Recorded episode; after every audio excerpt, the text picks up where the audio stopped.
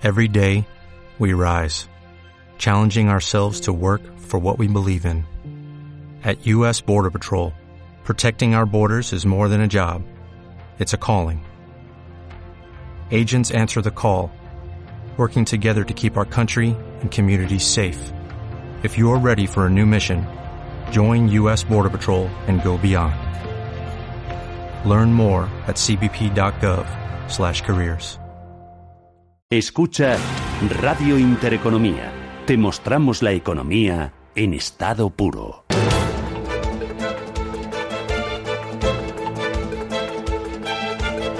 El primer análisis de la mañana. A ver, es un documento de 75 páginas, todas ellas repletas de medidas. Cada ministerio aporta las suyas con un diagnóstico, con una lista de medidas a aprobar y con los instrumentos por los que se podrán implementar y también una estimación de los plazos de aprobación y de ejecución. Es la agenda del cambio. Eh, es un plan de reformas que ha lanzado la ministra de Economía, Calviño, contra la desaceleración. El objetivo principal es calmar a Bruselas. Javier Santa Cruz, ¿qué tal? Muy buenos días. Muy buenos días. Eh, a ver, hay iniciativas de transición ecológica, de industrialización, de fiscalidad. Esto es lo más importante, como la base del plan. Eh, ¿Qué te parece?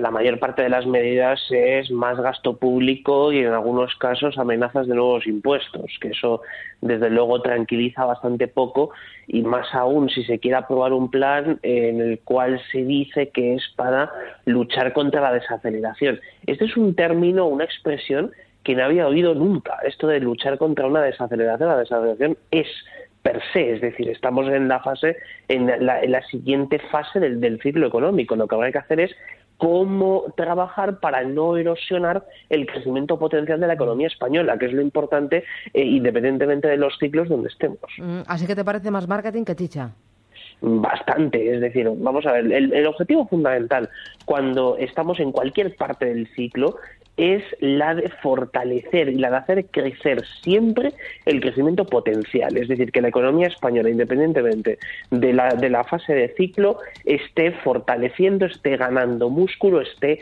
eh, sobre todo además, ganando competitividad frente al exterior. Eh, pensar que eh, se pueden tomar medidas que, que frenen o que eh, lo que hagan es sustituir la aportación privada por la pública en una fase de del ciclo me parece sencillamente un error.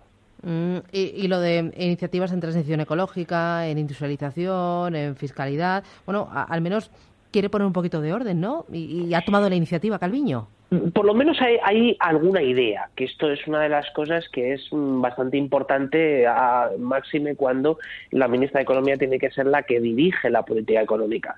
Entonces, la política económica de España, al cabo, en una muy buena parte, depende de los, de los compromisos con la Comisión Europea y por tanto el objetivo número uno es el de asegurar que España va a cumplir los objetivos de estabilidad todo lo que enviamos en el último programa a Bruselas. Entonces, empecemos por ahí y posteriormente hablamos de otras cosas que se puedan hacer, porque al fin y al cabo ahora mismo el, el, reto esencial de estos de estas semanas y de estos meses en la economía española es que España cumpla sus objetivos y además el cumplir sus objetivos en un entorno en el cual, punto número uno, se está prometiendo más gasto con eh, de nuevo indexar las pensiones al IPC y punto número dos, eh, se están produciendo promesas de gasto bastante preocupantes en las comunidades autónomas eh, ya preparando las elecciones del año que viene. Entonces, en ese escenario, lo primero que tenemos que hacer es estar seguros de que vamos a cumplir los objetivos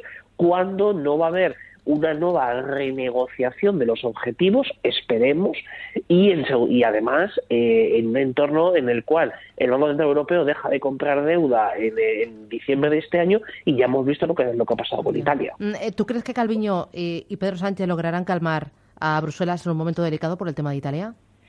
A ver, te pueden calmar de un día para otro, de una semana para otra, pero eh, todo esto se termina siempre viendo a lo largo de los meses y si España no es capaz de cumplir los objetivos, pues tendremos un problema muy serio o cuando decidamos de manera unilateral, como ha pasado con Italia, eh, el cambiar la, estabilidad presupuestaria. Es decir, el problema de España es que aún a hoy, es decir, a día de hoy, es el país de la eurozona con el mayor déficit público, con el mayor déficit estructural y con el mayor déficit primario. Entonces, si no somos conscientes de esa realidad palmaria y además con una deuda cercana al 100% del PIB, no nos planteemos un programa expansivo eh, bajo ningún concepto, es decir, es un suicidio. Entonces, planteemos una agenda razonable de las reformas estructurales que nos quedan por hacer, que nos quedan unas cuantas, y después ya hablaremos de alegrías de gasto, pero primero cumplan sus objetivos. Eh, oye, hablabas de las pensiones, quiero que escuches ahora mismo a Calviño. Yo siempre he dicho, y es la posición del Gobierno, que se trata de un asunto que, en el que no podemos fijarnos solo en un parámetro, como por ejemplo la actualización de las pensiones al IPC. Es necesario analizar la sostenibilidad teniendo en cuenta la evolución de toda una serie de variables, variables demográficas, empleo, nivel salarial, eh, el sistema normativo y, por tanto, eh, el número de años de cotización, pero hay otra serie de recomendaciones que precisamente tienen esta aproximación de sostenibilidad a medio o largo plazo. Mm, ¿Cómo te suena esto? Eh, ¿Solo ligarlas al IPC? No, a otras variables.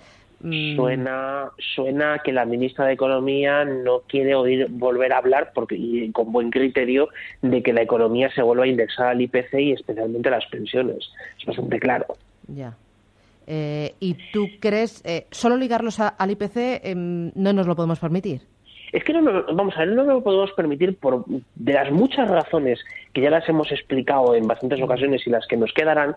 Eh, ahora mismo es un compromiso de gasto que tenemos que financiar hoy. O sea, ya ni siquiera podemos acudir al servicio de la deuda porque ya cubriríamos las emisiones que tenemos previstas para el año. Pero el problema es que tenemos que cumplir un déficit que el cual no se va a poder renegociar porque no ha habido acuerdo político eh, para renegociarlo y tampoco la Comisión Europea estaría por la labor de permitir un déficit mayor. Entonces, eh, la subida del gasto en pensiones del, de, digamos de, hoy tiene que ser financiada con, un, eh, con una subida de impuestos por otro lado. Es decir, es que no hay forma de cuadrar las cuentas ya ni siquiera a día de hoy cuando tenemos un déficit de la caja de la seguridad social de 18.000 millones.